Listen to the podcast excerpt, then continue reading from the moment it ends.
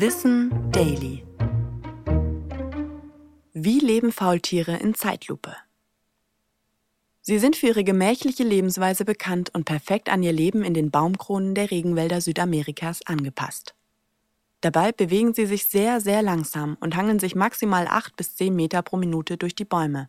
Oder gar nicht. Denn sie schlafen bis zu drei Viertel des Tages. Faultiere haben also ihren ganz eigenen Energiesparmodus. Da sie sich kaum bewegen, haben die Tiere einen sehr niedrigen Energiebedarf. Das ermöglicht es ihnen, Fettreserven aufzubauen, die ihnen helfen, lange Perioden der Nahrungsknappheit zu überstehen, auch monatelang. Das können sie auch dank ihrer erstaunlichen Fähigkeit, den eigenen Stoffwechsel zu senken. Nachts sinkt ihre Körpertemperatur von 33 auf 24 Grad. Der Stoffwechsel ist einer der langsamsten aller Säugetiere. Knapp eine Woche dauert es, um Blätter, Blüten und Früchte zu verdauen. Einmal in der Woche verlassen die meisten Tiere dann ihren Baum, wo sie sich erleichtern. In den Bäumen sind sie sonst, auch dank grüner Algen im Fell, gut vor Feinden geschützt. Faultiere gibt es schon lange. Erste Funde stammen aus dem Erdzeitalter vor rund 30 Millionen Jahren. Und auch in der Eiszeit lebten Faultiere, die teilweise so groß wie Elefanten wurden.